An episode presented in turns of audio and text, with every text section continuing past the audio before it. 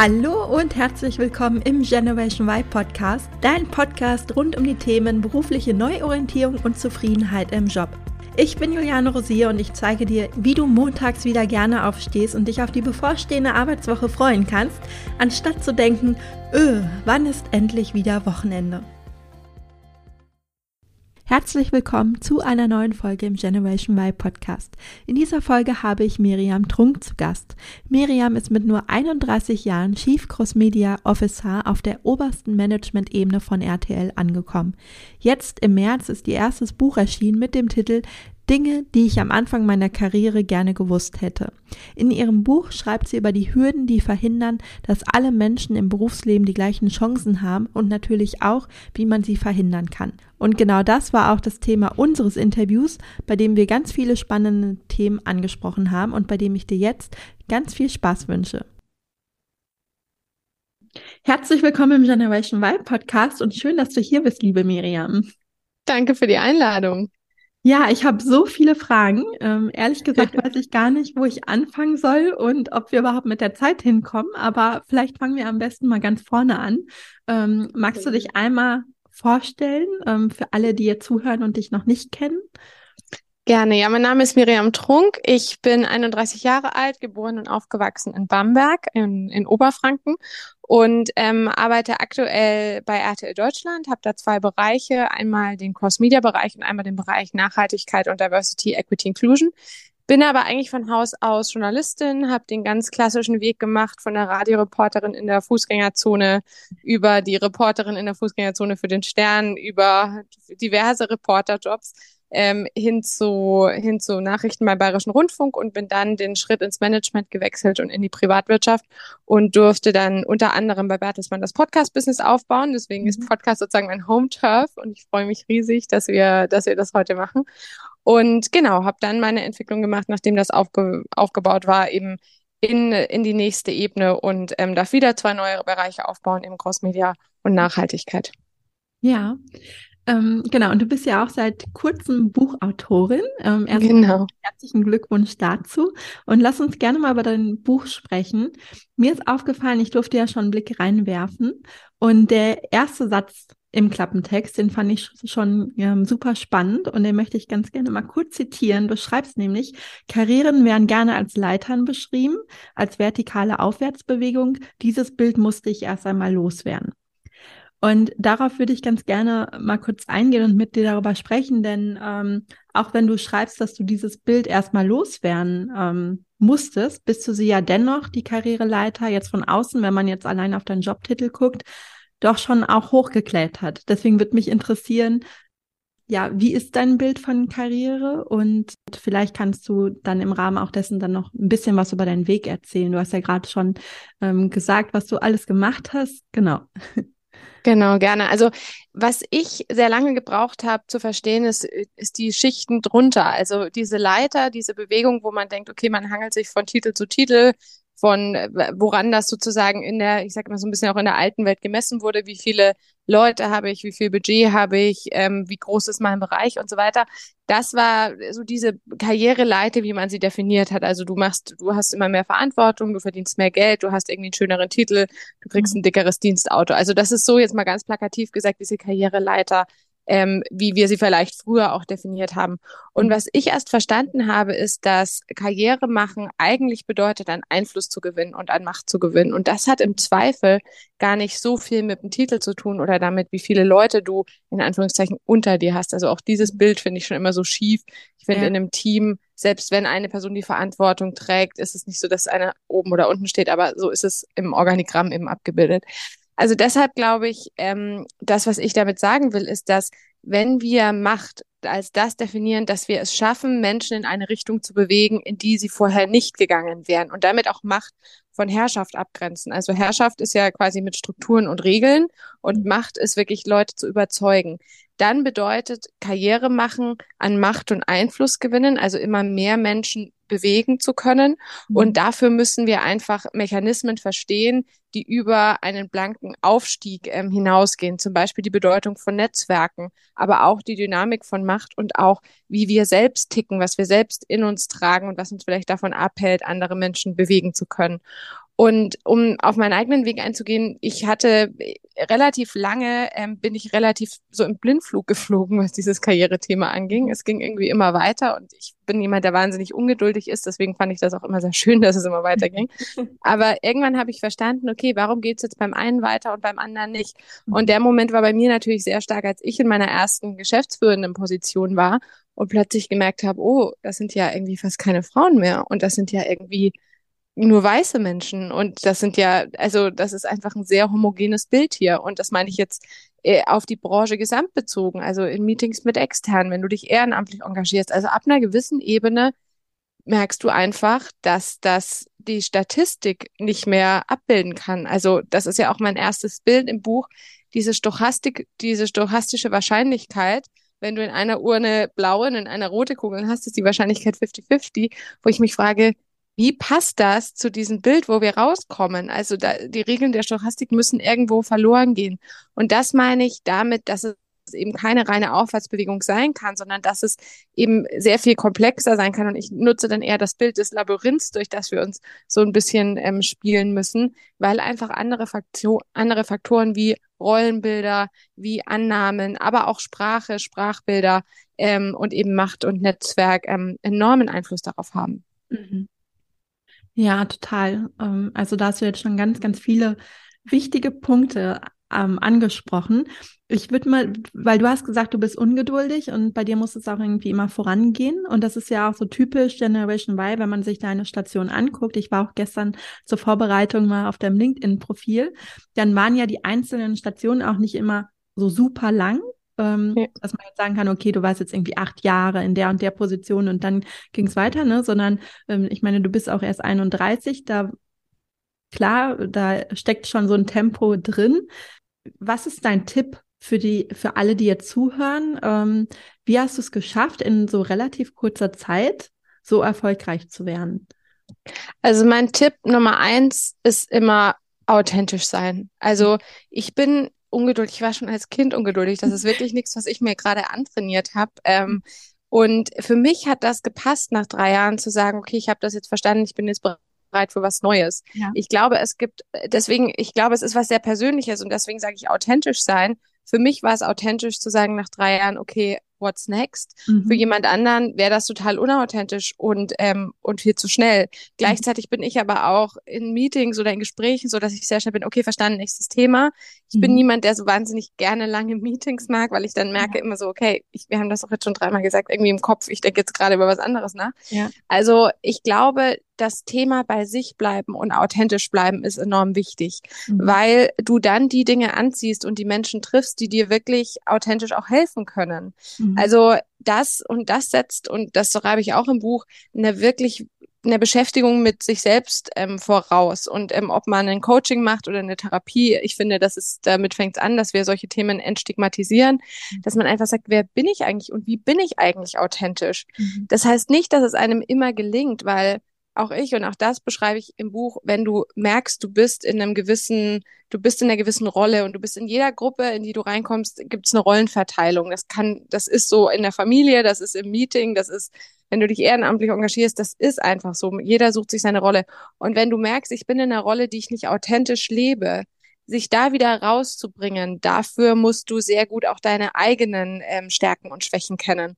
Und deswegen sage ich, ähm, um, ob es ist, um erfolgreich zu sein oder einfach um, um gut zu leben. Es hilft, sich mit sich selbst zu beschäftigen. Es hilft, Menschen authentisch gegenüberzutreten, weil nur dann kannst du ein starkes Netzwerk knüpfen und nur dann kannst du auch den Menschen und auch den Aufgaben begegnen, in denen du überhaupt erfolgreich sein kannst.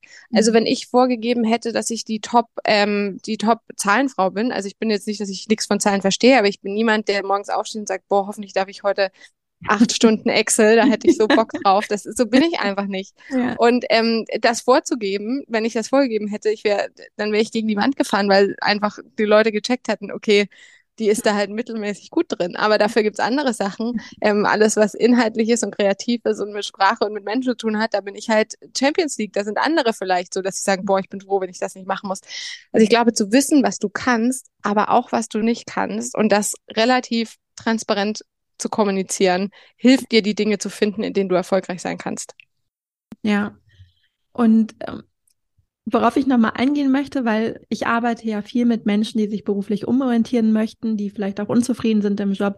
Und viele hadern da immer so mit, ähm, selbst wenn sie in einem Job sind, der sie totunglücklich macht, sich beruflich neu zu orientieren, ähm, weil ich ganz oft höre, aber ich mache den ja erst ein Jahr oder ich bin ja erst zwei Jahre, ich muss das doch erst noch irgendwie bisschen länger machen, sonst sieht das irgendwie von außen aus, als ob ich gescheitert bin oder ähm, also ganz viele ähm, so ja, Glaubenssätze auch, wie die Karriere ja. zu verlaufen hat, ne? Und da bist du jetzt natürlich ein super Vorbild. Ähm, ja, einmal von deinem Weg, aber auch was du eben erzählt hast, dieses authentische Sein, weil wenn ich natürlich in einem Job bin, der gar nicht zu mir passt oder der mich einfach super unglücklich macht, kann ich ja in dem Moment auch nicht authentisch sein, ne? Ähm, genau. Hattest, kennst du denn solche Gedanken? Total. Und gleichzeitig auch da, sage ich wieder, wenn du jetzt im dritten Job bist, wo du nach einem halben Jahr sagst, das ist es nicht, mhm. dann ist vielleicht die Beschäftigung mit dir selbst auch gut.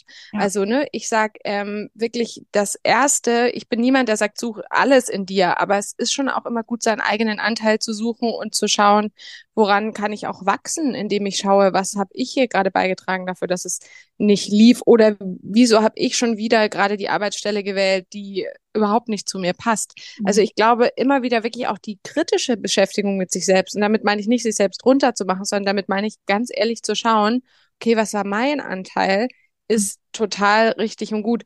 Und ich glaube, die, es gibt nicht mehr diesen Karriereweg, wie man den früher gedacht hat. Also ich glaube, wir bleiben nicht mehr alle 30 Jahre in derselben Firma und ähm, gehen morgens auf die Arbeit und kommen abends wieder heim. Ich glaube, Arbeit hat auch einen neuen Zweck, weil wir natürlich die erste Generation sind. Wenn ich jetzt mal auf die Gen Y schaue, vielleicht die Gen X auch schon so ein bisschen, aber ich kann das sagen, ich bin froh, wenn ich das Level schaffe, was meine Eltern hatten. Also dieses, ja. meine Kinder sollen es besser haben, das stimmt bei uns nicht mehr. Mein, also ich glaube, meine Eltern können sagen, wenn, wenn unsere Kinder das halten können, dann ist, dann können die schon richtig froh sein. Und ich glaube, mit dem im Background und auch übrigens im Background, dass wir als Generation mit der Gen X zusammen so viel erben werden wie keine Generation vor uns. Also das Erbvolumen in Deutschland hat sich in den letzten zehn Jahren verdoppelt. Und ich sage auch immer Erben von der Besteuerung her äh, zur Erwerbsarbeit, also da lohnt sich Arbeiten gar nicht. Ja. Also dementsprechend, ich glaube, wir haben eine ganz andere Ausgangsposition, ganz, äh, also jetzt als, als Generation, nicht natürlich jedes Individuum, und deshalb glaube ich, ist Arbeit auch, hat einen anderen Zweck als sozusagen nur die, nur den Erwerb. Und ich glaube, ähm, da sich bewusst zu sein, zu sagen, was will ich eigentlich von dem Job? Will ich einfach die Kohle und bin total froh, wenn dann um 17 Uhr Schluss ist und dann kann ich machen, was ich will? Oder will ich, dass das irgendwie Teil meiner Selbstverwirklichung ist? Oder, oder will ich da tolle Menschen kennenlernen? Oder will ich Status erlangen? Oder, also ich glaube, jeder hat ja eine andere Motivation zu arbeiten. Ja, aber da hast du jetzt implizit auch ähm, schon angesprochen, die Privilegien, die wir jetzt vielleicht haben, die aber auch nicht alle haben. Ähm, steckt ja auch viel drin, ne? Dass man, also du hast gesagt, den Status, den deine Eltern hatten, dass man den nicht mehr erreichen kann oder man froh ist, wenn man den halten kann, aber ja, es vielleicht nicht übertreffen kann. Ähm, das geht ja sicherlich aber auch nicht allen so. Und darüber hast du ja auch viel in deinem Buch geschrieben. Deswegen ähm, wollte ich da auch noch mal gerne drauf eingehen. Also ähm, was würdest du sagen, wenn man die Privilegien nicht hat? Was kann man tun, um trotzdem irgendwie voranzukommen oder weiterzukommen? Also erstmal diese, die Vergabe von Privilegien, das ist ja Lotto. Ne? Also ja. mit, ob du weiß bist oder Person of Color, ob du jetzt aus einem Sozial, aus einem, aus der Mittelschicht kommst oder aus einem, aus einem Haushalt, wo eben nicht das Geld da ist, dass du sofort im Ausland studieren kannst, wenn du ja. dir das in den Kopf setzt. Also das sind ja Sachen, die haben ja jetzt erstmal gar nichts mit dir zu tun. Du hast nichts dafür getan, dass du das hast oder nicht hast.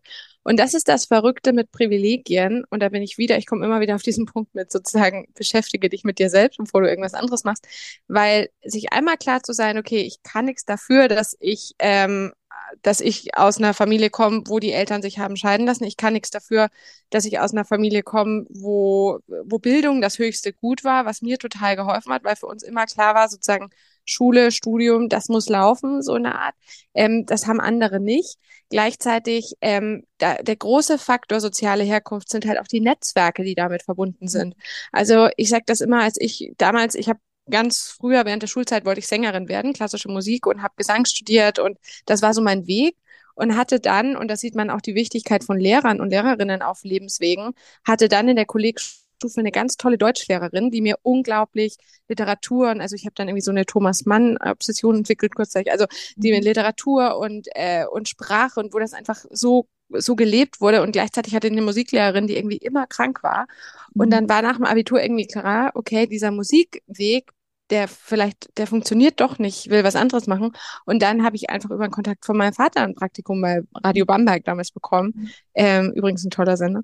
Mhm. Ähm, und ähm, von da konnte ich dann sozusagen neue Kontakte entwickeln und dann mein eigenes Netzwerk entwickeln. Aber dieser Anfangskontakt und auch dieses Wissen sozusagen, du kannst gerade mal deinen Plan über den Haufen schmeißen und einen neuen Plan machen, das kam durch ein stabiles Elternhaus und auch durch, durch das Netzwerk meiner Eltern und auch parallel ähm, natürlich immer, wenn du dir den Journalismus anschaust, weißt du, wie viele unbezahlte Praktika ich gemacht habe. Übrigens auch beim öffentlich-rechtlichen, wo du eigentlich noch draufzahlst, weil du musst ja dann noch irgendwo hinziehen und Miete und so weiter. Ja. Das ist, das können nur Kinder aus einem guten Mittelstand oder, mhm. oder drüber. Ähm, und das ist das Privileg, was mir nach und nach erst bewusst wurde, als ich im Berufsleben war und auch angefangen habe, mich für das Buch damit zu beschäftigen. Und ich glaube, so mit Privilegien, das eine ist, man sollte sich damit beschäftigen, welche man hat. In der Regel merkt man es erst, wenn man sie nicht hat, aber man sollte sich auch mit dem beschäftigen, die man hat. Und wenn man sie nicht hat, es sich immer bewusst machen, das ist, es gibt keine, keine Logik dahinter. Du kannst dir die nicht verdienen oder nicht. Privilegien hast du oder hast du nicht.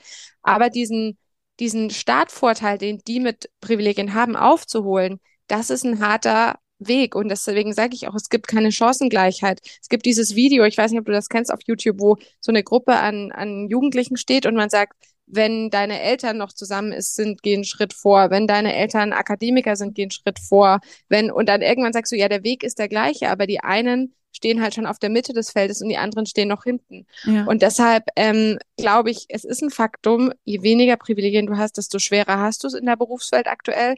Und da komme ich zu dem Punkt, wir müssen Mentoren und Allies finden in den privilegierten Gruppen, die aufstehen und sagen, ey, es wäre wichtig, dass wir unsere Praktikanten bezahlen. Hey, es wäre wichtig, dass wir diversere Kriterien bei der Auswahl finden. Es wäre wichtig, dass wir Förderprogramme schaffen. Oder es ist auch wichtig, dass, was wir auch machen als Medien, dass wir darüber aufklären, dass wir das Thema überhaupt mal auf die Agenda setzen. Mhm. Also da bin ich beim Punkt Mentoren und Allyship und dazu in meiner Sicht auch nach der Recherche für das Buch verpflichten Privilegien auch. Mhm. Ja, das wäre nämlich meine nächste Frage tatsächlich gewesen. Also was kann man auch tun, wenn man die Privilegien hat? Weil ich denke schon, dann hat man auch eine Verantwortung, ne, damit ähm, eben dann auch privilegiert umzugehen und dafür zu sorgen, dass andere, die die Privilegien nicht haben, ähm, es denn eben leichter haben oder man denen die Möglichkeiten dann auch ähm, gibt. Das hast du jetzt schon gesagt, ne, dass man sich dann dafür auch einsetzt, ähm, dass es auf jeden Fall wichtig ist. Ja, ähm, nochmal super wichtiger Punkt, weil natürlich umgekehrt, äh, du hast es gesagt, das ist Lotto, ne? Das heißt, wir beide jetzt vielleicht oder viele anderen, die die Privilegien haben, ähm, ne, wir können ja auch nichts dafür. Genau. Und deswegen, das, was ja oft passiert, ist, dass wenn jemand checkt, dass er ein Privileg hat, dass ja. er dann in die Defensive geht. Oder ja. dass man denkt, ähm, der Kampf für Chancengleichheit ist ein Kampf gegen privilegierte Menschen. Also ja. das sage ich ja auch immer, der Feminismus richtet sich nicht gegen Männer, im Gegenteil, er, er, richtet sich eigentlich für Männer, die ja auch damit nicht in einem Rollenbild feststecken müssen. Aber ich glaube, was total wichtig ist, ist zu wissen, wenn du eine Stimme hast und Privilegien verleihen Stimme, dass du die einsetzt für, und zwar nicht in so einem oh, ich rette euch, ich mache ein bisschen Charity, sondern wirklich zu sagen, ich beschäftige mich damit, ich höre zu. Und zum mhm. Beispiel, wenn ich mit einer, mit einer schwarzen Freundin im Club bin und jemand sagt, oh, du sprichst aber gut Deutsch, dass ich mich hinstelle und sage, hä, warum soll sie nicht gut Deutsch sprechen und nicht sie auch noch das machen muss, nachdem sie schon ja. diesen Spruch gerade gekriegt hat. Ja. Ähm, ja, auch nochmal ein guter Punkt. Also wir haben ja beide das Buch gelesen von, ähm, ich habe das in deinem Buch gelesen, du hast es auch zitiert, jetzt fällt mir der Name gerade nicht ein, ähm, wo es um Rassismus geht. Von Alice Hastas, was weiße Menschen? Nee. Oder von äh, Tupoka? Ja, Exit Racism. Mhm. Genau, genau. Und ähm, das hat mir in vielen Punkten auch die Augen geöffnet, ähm, weil ich mir halt vorher keine Gedanken darüber gemacht habe. Ne? Also, ähm, oder viele Dinge mir einfach so nicht bewusst waren. Total. Und wie auch. Also, das ist so das Absurde.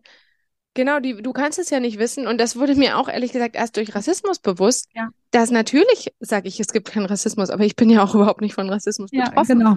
Und genauso sage, also wenn ich meinem, meinem männlichen Kollegen erzähle, du irgendwie, ich werde die ganze Zeit gefragt, ob ich den Leuten Kaffee holen kann, lacht der darüber, weil ihm das einfach nie passiert. Und vor allem nicht nur passiert es nie, es gibt keine Wahrscheinlichkeit, mit der es passieren kann. Uns wird es nie passieren, dass wir die Weißen, die einzig Weißen auf irgendeiner Party sind. Zumindest wenn wir hier äh, in, äh, in unserem ähm, Umfeld auf eine Party gehen. Ja. Und das ist, glaube ich, total wichtig zu sagen, nur weil ein Problem in meiner Welt nicht existiert, heißt es nicht, dass es überhaupt nicht existiert. Ja. Und da beobachte ich schon, dass manche sich da wirklich ähm, schwer reinversetzen können. Ne? Also bei mir war das so ein Augenöffner, das Buch. Ich habe aber auch andere erlebt, die dann gesagt haben, ja gut, aber so schlimm ist es ja auch nicht. Also die dann trotzdem dieses Bewusstsein nicht entwickelt haben. Ja, oder auch nicht wollen oder nicht in die wollen. Defensive gehen. Und das ist aber genau der Punkt, weißt du, dass du das Buch gelesen hast, ist ja schon mal der Anfang. Ich habe so oft Diskussionen, wo Leute, oh, man darf ja gar nichts mehr, man wird ja sofort gecancelt.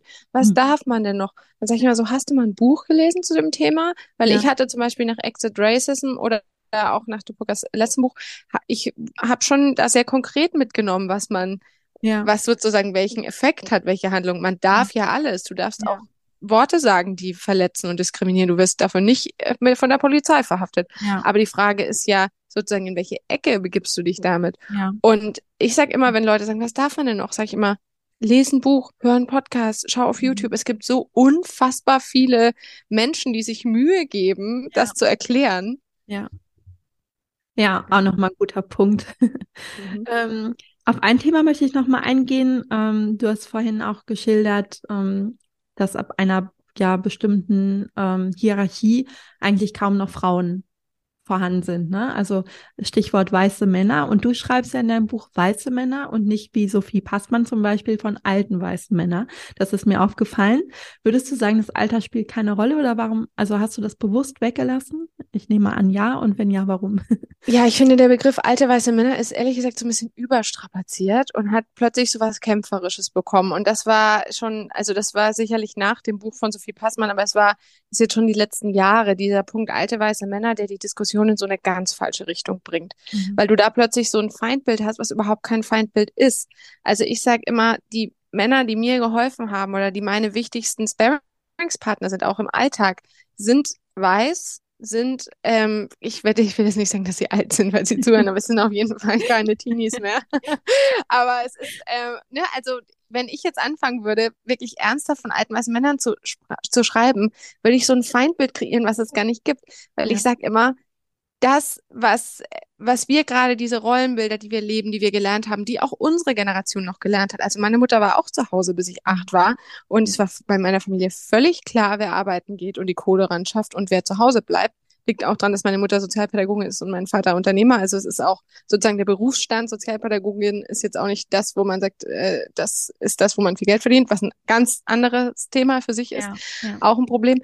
Aber ähm, die, ich glaube, wir müssen so ein bisschen dieses alte weiße Männer aufhören. Das ist so provokant und so auch verletzend. Ich glaube, es ist, also ich fände es auch blöd, wenn mich jemand alt nennt. Also es ist ja. einfach ähm, auch eine Form der Diskriminierung, dieser ja. Begriff an sich. Und ähm, Sophie Passmann hat das ja in so einem Comedy-Aspekt gemeint und da hat es gepasst, aber ich kann es, ähm, also ich verwende es nicht. Ich verwende es aller, allerhöchstens mal im Scherz und dann aber auch mit einer Entschuldigung, weil es eine Form der Diskriminierung ist mhm. und auch eine Form von Ageism damit. Ja. Ähm, ich habe weiße Männer geschrieben, weil das einfach die, ähm, die ganz, das ist die Beschreibung. Es sind Männer und die identifizieren sich auch als Männer und ähm, sie sind weiß. Und ähm, ich schreibe ja weiß kursiv, das habe ich ja auch aus zum Beispiel Tupoka oder, ähm, oder Alice übernommen, ähm, weil das ja auch ein Konstrukt ist, Hautfarbe. Es ist ja auch ein so soziales Konstrukt. Aber ähm, der Grund, glaube ich, warum oder was ich auch mit meinem Buch erreichen will, ist zu zeigen, wenn wir Chancengleichheit haben, dann bedeutet das nicht nur, dass Frauen in Vorstände kommen, dann bedeutet das auch, dass Männer nicht mehr schuften müssen wie die Irren, weil sie der Versorger in der Familie sind. Mhm. Also ich mhm. habe ja auch das Buch von Boris von Hesten ähm, zitiert, der schreibt, Männer sterben im Schnitt fünf Jahre früher, einfach auch, weil sie in dieser Versorgerrolle drin hängen. Und ich kann mir nicht vorstellen, also natürlich können wir sagen, dass so wenige Männer in Teilzeit gehen oder in Elternzeit überhaupt gehen. Ähm, das liegt daran, dass die, dass die arbeiten wollen und die armen Frauen. Aber es kann auch sein, kann es nicht auch sein, dass die Männer einfach eigentlich auch total gerne gleichberechtigte Elternbeziehungen führen würden, dass ja. die auch total gerne mit ihrem Kind mehr Zeit verbringen würden, aber halt auch durch ein Rollenbild oder eine Verteilung oder auch eine Arbeitswelt, die uns halt durch die Gehälterverteilung in die Richtung bringt, mhm. ähm, diese Entscheidung zu treffen. Und Chancengleichheit bedeutet nicht nur, dass Frauen machen können, was sie wollen, sondern dass auch Männer machen können, was sie wollen. Ja. Ja, total. Und das erlebe ich so oft auch in meiner Arbeit. Ähm, ich arbeite ja mit Frauen und Männern und bei Männern erlebe ich das auch oft, dass da einfach so ein wahnsinniger Druck auch auf den Schultern lastet, äh, um das Geld nach Hause zu bringen. Ne? Und manche sagen, oh, ich würde mich so gerne verändern, aber diese berufliche Neuorientierung wird eben auch bedeuten, dass ich irgendwie vielleicht jetzt vorübergehend weniger Geld verdienen würde.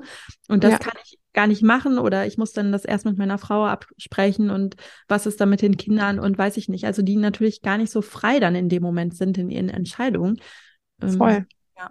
Ich denke da jetzt auch drüber nach, seit ich also im Arbeitsleben bin, wenn ich mir jetzt vorstelle, dass ich, also zum Beispiel bei uns, wir sind vier Kinder und, ähm, und mein Vater hat dann auch noch Unterhaltsverpflichtungen und so.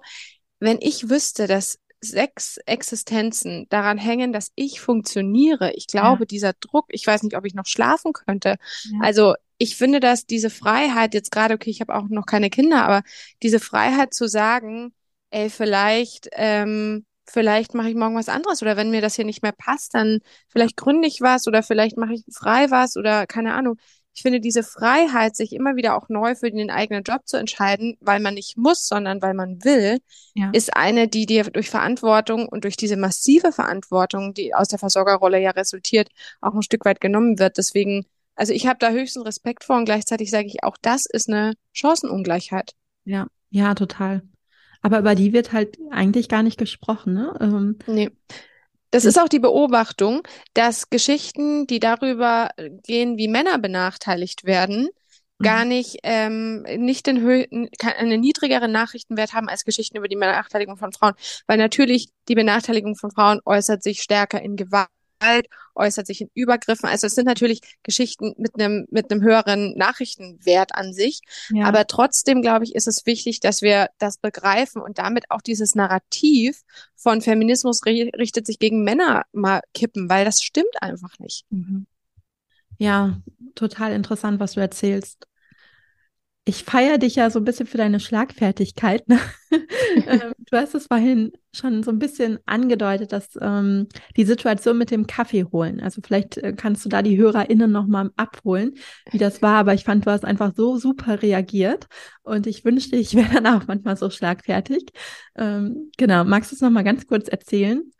Ja, also ich hatte am Anfang, also ich, also ich habe mit 27 meine erste geschäftsführende Position bekommen, eben für, die, für diese Podcast-Firma und ähm, hatte da ganz oft die Erfahrung, dass ich zum Beispiel mit einem männlichen Kollegen oder mit jemandem aus meinem Team in den Raum gekommen bin und ich war die Chefin und er war halt mein, mein Mitarbeiter und ähm, Leute haben gedacht, er ist mein Chef, weil er halt älter war und ein Mann war und groß war und so weiter und ich war halt irgendwie dieses blonde, fröhliche Mädchen, wo man so dachte, ja, okay, das ist bestimmt irgendwie hier die, keine Ahnung, die Assistentin.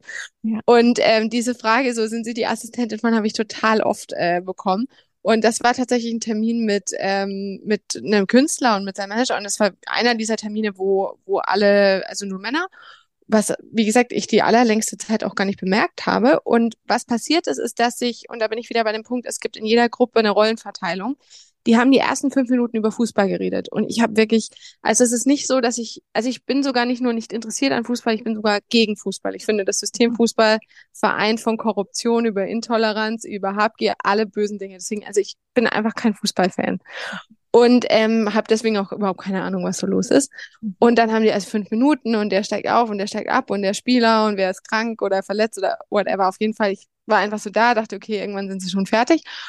Und was ich aber damals noch nicht verstanden habe, ist, dass in diesen ersten fünf Minuten die Rollen verteilt wurden in der Gruppe. Mhm. Und ähm, quasi, wer wusste am meisten, wer hatte die stärkste Meinung, wer hatte die, ja, also, ne, das war diese Rollenverteilung. Und dadurch, dass ich nichts gesagt habe, war ich halt sozusagen die kleine Maus, die irgendwie total süß da sitzt, aber ähm, halt weder eine Meinung hat, noch eine Ahnung, noch irgendwie einen anderen Beitrag. Heute mhm. habe ich verstanden, es hilft sogar, einfach in so einer Diskussion mal zu sagen, Mensch, die Bayern wieder, auch wenn du überhaupt keine Ahnung ja. hast, sag einfach irgendwas. und Mensch, die Bayern wieder, passt eigentlich meistens.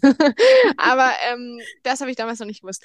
Und dann hat der, also was, was dann passiert ist, ist, dass dann eben der, der eine ähm, Kollege, der da dabei war, dann sagte, Mensch, ich hätte gerne einen Kaffee und schaut mich an, weil für ihn war klar, durch die Rollenverteilung in der mhm. Gruppe, die eben durch diese ersten vier Minuten Gespräch, in denen ich mich rausgezogen hatte, passiert ist, war ich sozusagen die Rangniederste, also die, die ganz unten stand, aka die, die den Kaffee holt.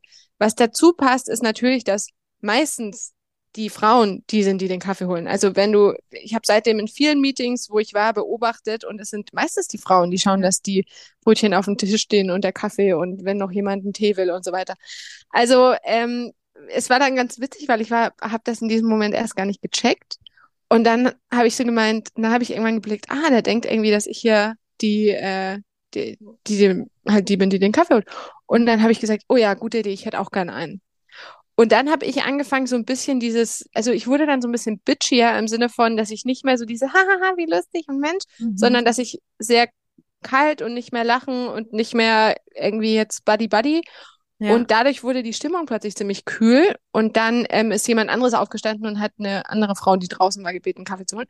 Aber es war trotzdem, in dem Moment habe ich so verstanden, wie, wie Gruppendynamiken funktionieren und wie wichtig das ist. Und da bin ich wieder dabei, es ist keine Leiter, es ist ein Labyrinth, ähm, dass man eben das mit einbezieht, in, auch in die Art, wie man sich verhält. Ja. Ja, total wichtiger Punkt. Aber ich glaube, dass viele, und ich möchte mich da auch mit einschließen, und da glaube ich total perplex gewesen wären, erstmal in der Situation und vielleicht nicht so schlagfertig geantwortet ähm, hätten. Hast du vielleicht noch so allgemeine Tipps, also jetzt nicht nur auf die konkrete Situation, sondern wenn man einfach ähm, als Frau im, im Arbeitsumfeld einfach merkt, dass man nicht ernst genommen wird oder dass man immer wieder in solche Situationen gerät. Ähm, also ich glaube, was äh, der normale Impuls, der passiert, wenn dir eine Rolle zugeschrieben wird, und bei Frauen und, ähm, und auch bei anderen diskriminierten Gruppen ist das noch stärker als bei allen anderen, ist, dass du das Bedürfnis hast, dich dieser Rolle anzupassen, weil du willst nicht anecken.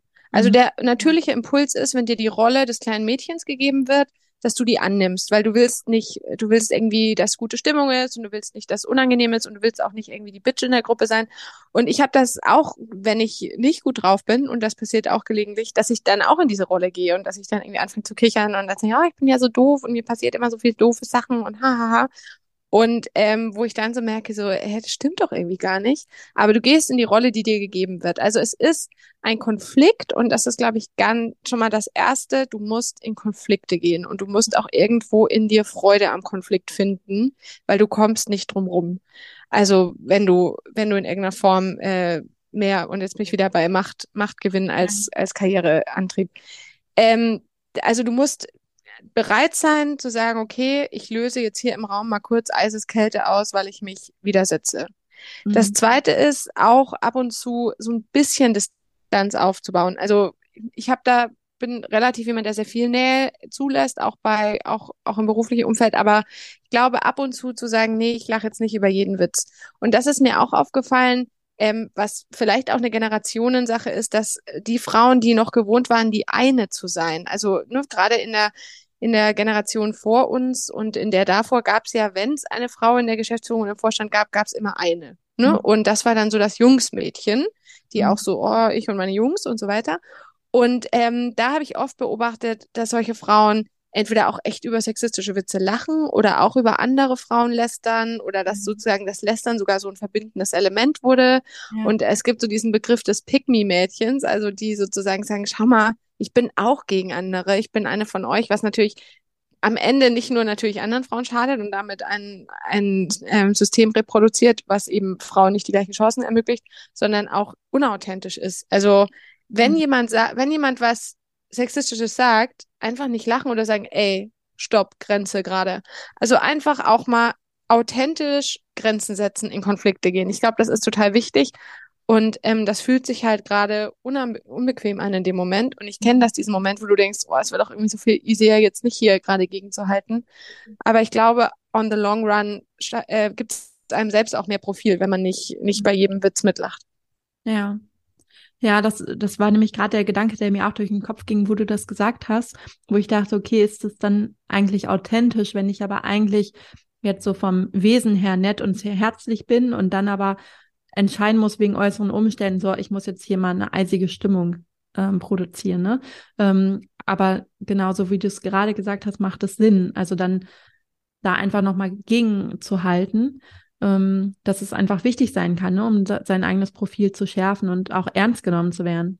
Total. Du kannst ja zum Beispiel auch Humor nutzen. Also ich bin auch von meinem Wesen hier jemand, der eher irgendwie entspannt und witzig ist. Und ich mag auch gern mal irgendwie, also ich bin niemand, der das genießt, wenn, wenn eisige Stimmung ist.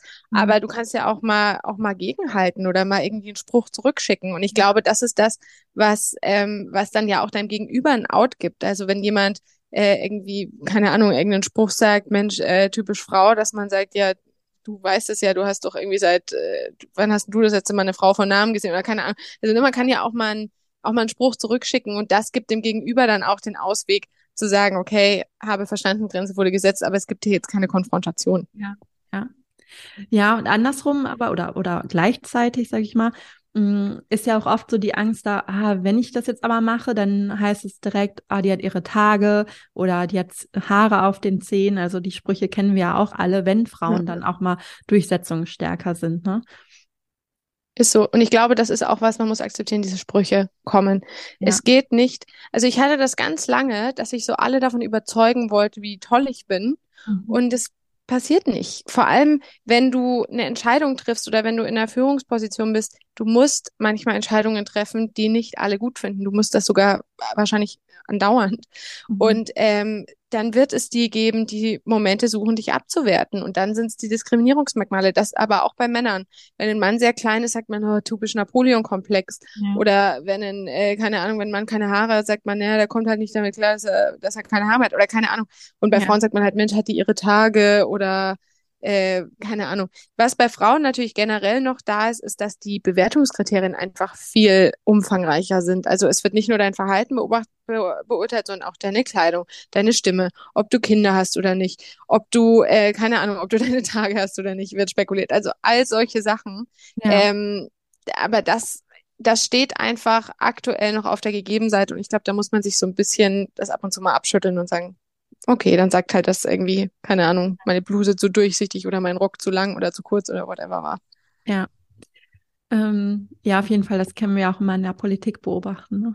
Total. Das habe ich ja auch zitiert, diesen einen Text ähm, von Lara Fritte über die äh, über die Berichterstattung über Julia Glöckner und Malu Dreyer im Wahlkampf damals. Ähm, wo einfach Worte benutzt wurden, die würden halt für Männer einfach nie benutzt werden. Und mhm. wie gesagt, das sind nicht, nicht zwangsläufig die Männer schuld, das ist einfach ein gesellschaftliches Problem. Ja. Ja, erstmal schon mal vielen Dank. Du hast, glaube ich, schon mal den HörerInnen wirklich ganz viel Input und Mehrwert mitgegeben und wir sind jetzt leider auch gleich schon am Ende. Ähm, das letzte Wort hat aber immer mein Interviewgast, ähm, also in dem Fall du.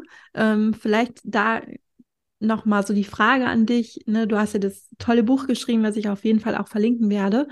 Hm, vielleicht dann nochmal so die Haupttipps, ähm, vielleicht nochmal ähm, für die HörerInnen, die jetzt zuhören. Also, ne, das Buch heißt ja Dinge, die ich am Anfang meiner Karriere gerne gewusst hätte.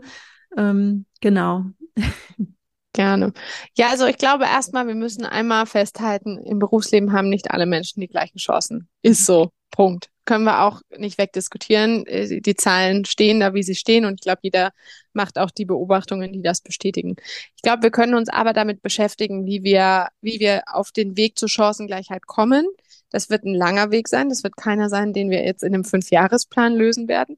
Aber wenn wir anfangen, unsere unsere Privilegien zu verstehen, aber auch unsere Sozialisierung, welche Rollenbilder und Vorbilder wir mitbekommen haben, ähm, wie Netzwerke sich entwickeln, wie auch unsere eigenen Netzwerke sich entwickeln und welchen Status Macht hat und wie Macht eigentlich funktioniert ähm, und warum es auch was Positives ist, dann ähm, können wir Schritt für Schritt ähm, Dinge verbessern, die eine chancengleichere Arbeitswelt wahrscheinlicher machen. Denn ich glaube, das ist auch ganz wichtig. Die Arbeitswelt, in der wir aktuell leben, ist eine, die von Männern für Männer gebaut ist. Der Mann ist, ich sage immer, das Dinner 4 Blatt der Arbeitswelt. Und ähm, das Ziel ist eben nicht, dass alle versuchen, sich auf Dinner 4 zurechtzuschneiden, sondern dass wir es irgendwie schaffen, eine Arbeitswelt zu bauen, in der eben auch andere Blattgrößen und Farben und so weiter ähm, ihren Weg in den Drucker finden, um jetzt mal in diesem Weg, um in diesem Bild zu bleiben.